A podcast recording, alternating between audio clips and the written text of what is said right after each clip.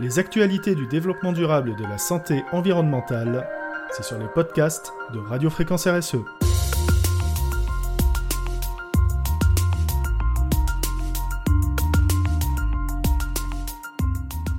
Les médicaments ont une empreinte carbone à laquelle les Français sont peu sensibles. Il apparaît dans des études de l'IFOP que les Français ont du mal à identifier la provenance des médicaments qui leur sont proposés. 80% la connaissent mal et même très mal, pourcentage qui monte à 85% chez les plus de 65 ans.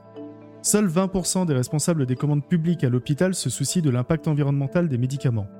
Chiffre qui monte à 30% pour les moins de 35 ans, alors que la nationalité des laboratoires pharmaceutiques référencés par les établissements hospitaliers semble les préoccuper davantage.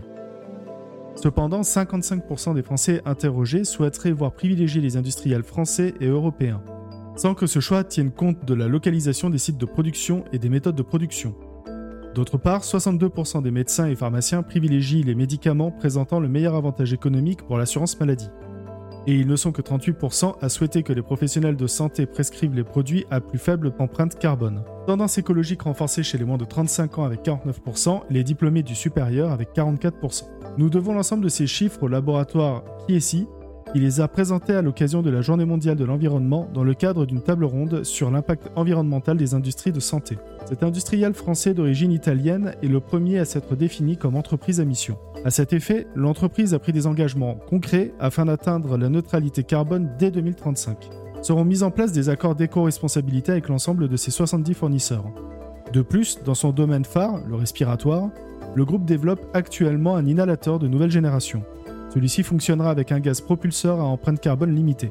Le tout maintenant consiste à influer sur les comportements de prescription et à inciter les médecins à privilégier les médicaments éco-responsables. Le nombre de laboratoires pharmaceutiques intéressés par cette démarche globale va croissant. C'est ainsi que le LEEM, il y a déjà 18 mois, a présenté sa nouvelle politique du médicament post-Covid et a annoncé la mise en place d'une liste d'actions, dont certaines directement orientées vers le développement durable. Le syndicat de l'industrie pharmaceutique, partie prenante de l'opération, a confirmé son ambition de mieux maîtriser l'impact environnemental tout au long de la chaîne de valeur, jusqu'au recyclage des médicaments. Conseillé par le cabinet Kearney, les axes de développement suivants ont été évoqués.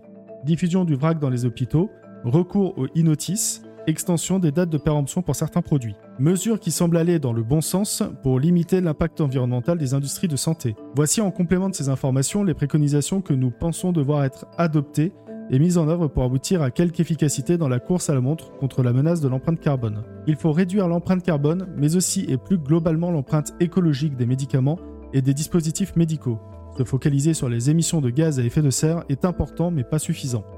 Nous devons adopter une politique du médicament qui vise à afficher la provenance des matières premières des médicaments et des dispositifs médicaux pour pouvoir calculer l'analyse de leur cycle de vie, créer une base de données de ces analyses de cycle de vie ou ACV en accès libre pour les professionnels pouvant ainsi réellement travailler sur l'éco-conception des soins, contrôler les effluents liquides des industriels dans le monde entier pour éviter les rejets de molécules chimiques dans l'environnement, créer un Mediscore intégrant l'efficacité, les prix et l'impact environnemental des médicaments, inclure l'indice PBT ou persistance, bioaccumulation et toxicité dans la délivrance des autorisations de mise sur le marché, traiter les effluents médicamenteux des stations d'épuration, collecter les excrétas humains à domicile pour les patients sous chimiothérapie, délivrer les médicaments à l'unité, mobiliser les sociétés savantes pour réduire les prescriptions médicamenteuses et notamment les antibiotiques pour lutter contre les bactéries multirésistantes, et relocaliser la production de médicaments en Europe ou en France.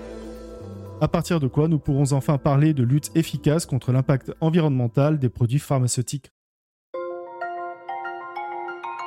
Pour suivre l'actualité de Radio Fréquence RSE et retrouver tous nos épisodes de podcast, vous pouvez nous suivre sur Apple Podcast, Spotify, Deezer, Podcast Addict, YouTube, Amazon Music, Google Podcast et bien entendu sur la plateforme Ocha.